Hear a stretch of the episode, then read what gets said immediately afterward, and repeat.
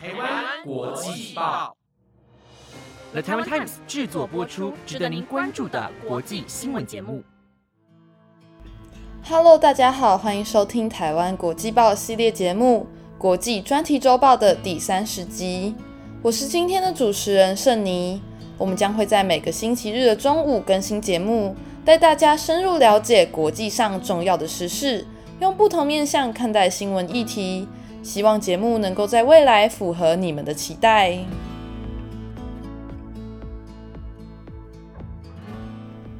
不知道大家记不记得，在四月二十四日，新语有提到俄罗斯犯下多起非法杀戮的相关新闻呢？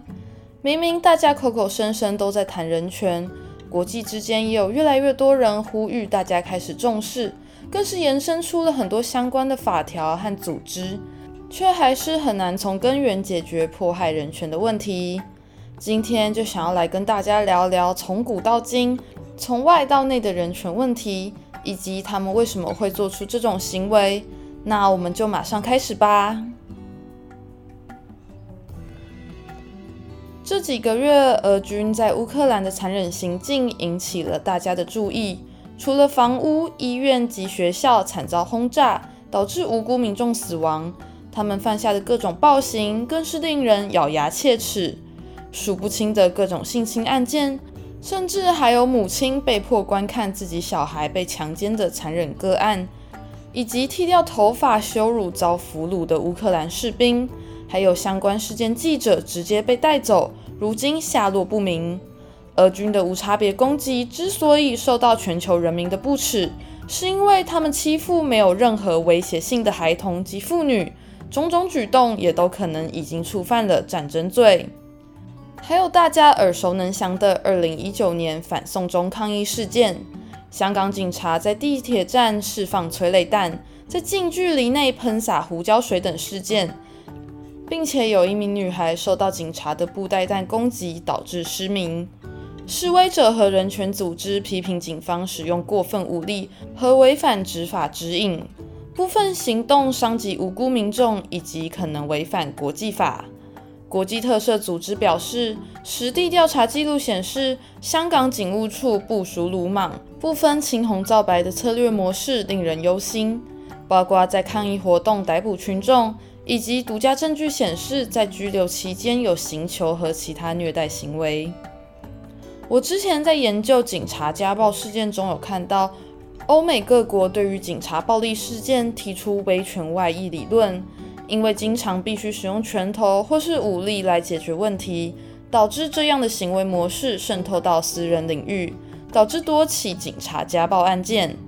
我就在思考，同样属于阶级关系明显且圈内文化偏向封闭保守，工作内容同样涉及武力的军人们，是否也是因为威权外溢而间接影响到？他们对待敌方的无辜者，或是手无寸铁的反对者。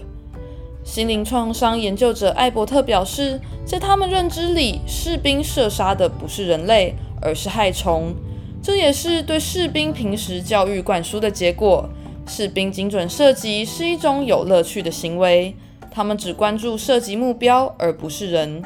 就像媒体提到的，香港警方时常辱骂示威者是蟑螂。这不只是个难听的代名词，更是显示他们在使用暴力时，就像是在除灭一种害虫，并不会意识到他们也是人，他们也会痛，自然也不会心生愧疚感。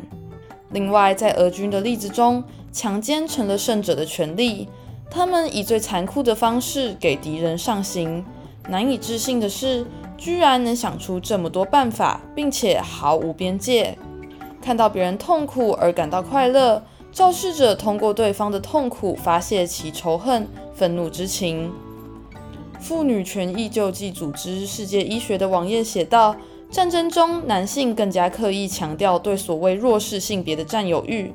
强奸是侮辱对手的象征，因为他无力保护自己的女人。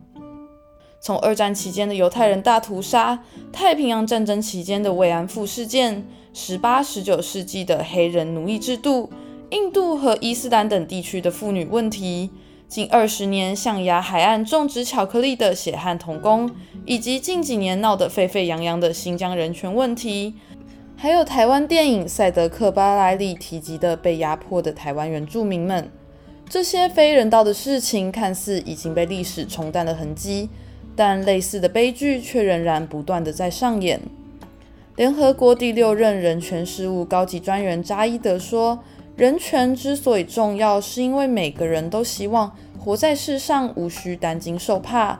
要避免两次世界大战那种全人类的悲剧，就必须对人类这个理念和保护人权的信念有极其深切的关注。”耶鲁大学法律和历史教授山缪尔·莫因说道：“人权成了冷战博弈的战略目标，人权活动和新自由主义挂上了钩，在世界范围推广政治权益和民权成为人权运动的首要目标，而经济层面的公平和权益则不加考虑。”反乌托邦小说《一九八四》中说道：“总之。”拥有权力，你就会时刻感受到胜利带给人的兴奋，体会到践踏一个无助的敌人的快感。如果有一个画面可以来描述未来，你将会看见一只皮靴踩在一个人的脸上，不只是踩一下，而是永远地那样踩着。人权要求把人当人，是人的哲学。人权包括生命和自由之权利，不受奴役和酷刑之权利。意见和言论自由之权利，获得工作和教育之权利，以及其他更多权利。人人有权不受歧视，享受这些权利。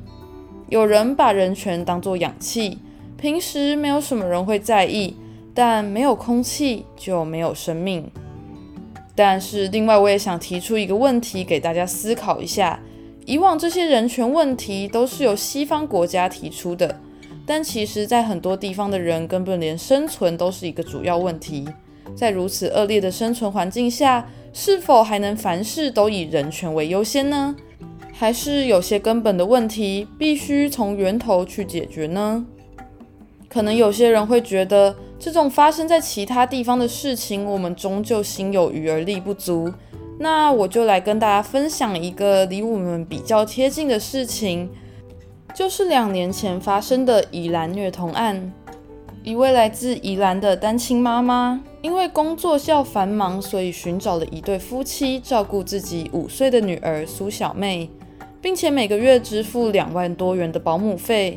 去年三月初，却突然接到自己女儿昏迷、口吐白沫、被送急诊的消息。经过调查，才发现这对夫妻时常虐待苏小妹，无故地将她吊起来打。打到尿失禁也不给饭吃，甚至还在简讯内容中讨论如何用更残忍的方式虐待她。苏小妹在送医前两个礼拜就有脑中出血的症状，医院紧急手术虽救回了苏小妹，却让她成了重度身心障碍。而这对夫妻在事发后一个月就马上找人花了五十万元帮他们交保。苏小妹一家人在陷入绝望时。这对夫妻却在苏澳地区逍遥自在。其实，在撰写这集文稿时，我的心情是非常沉重的，无法想象为什么可以对一位甚至还不了解世界的小孩下如此毒手。因为不知道要怎么阻止这种事情的发生而感到非常的难过，也不知道要怎么抚平这些人的伤口。说了这么多，也仍然无法减少这种人的存在。也无法阻止这些人的暴行。目前以我的能力，只能利用网络的力量，让这件事情引起更多人的重视。也希望台湾可以拥有更完善的司法体系，应对类似的事件。当然，更需要的是建立健康的教育环境，让这个社会上少掉这种心态畸形的虐童者。讲了这么多沉重的内容，最后是想跟大家分享一件目前影响我生活蛮大的事情。不知道大家记不记得，在台湾影视圈文化那集，我有提到我偶尔会进剧组拍摄。在上周末呢，我也是参与了一场拍摄，而礼拜二却收到了剧组人员确诊的消息，所以就开始进行了三加四隔离了。很多本来原定的计划都只能改成线上，或是直接取消。真的非常的不方便，但是我觉得有一件事情非常的有趣，就是大家在群组里面接收到了有人确诊的消息，都有各种不同的反应。有些人就觉得哦，这很正常啊，毕竟现在台湾确诊人数都这么高嘛，而且现在都是轻症，也没有什么好担心的。但有人就相对比较激动啊，开始担心自己是否也携带病毒，会传染给多少人，开始想尽各种管道去抢到快筛剂。总而言之，就是大家都有不同的想法和做法。我突然就觉得，这个好像就是人权的可贵之处吧。我们或许不认同其他人的想法，但在影响到我们的权益之前，我们尊重所有人不同的想法。如果哪天世界上的人都长得一模一样，拥有一样的内心、一样的想法，只会做一模一样的事情，那这个世界就是畸形且不完整的。这个世界本来就是因为不同，才会有不同的风俗文化、不同的经济情况。不同的科技技术，就是因为这世界上存在着各种的不同，我们才能学会尊重和同理，这个世界才会有进步，才会有创新，才会一起变得更美好。非常感谢你听到了节目的尾声。针对今天的内容，如果你有什么想法，或是有什么期待听到的主题，都非常欢迎你透过留言或是 email 跟我们分享或讨论。那今天的国际专题周报就到这边先告一个段落喽。下星期的同一个时段一样会是由丽莲来主持。那我们两个星期后再见，拜拜。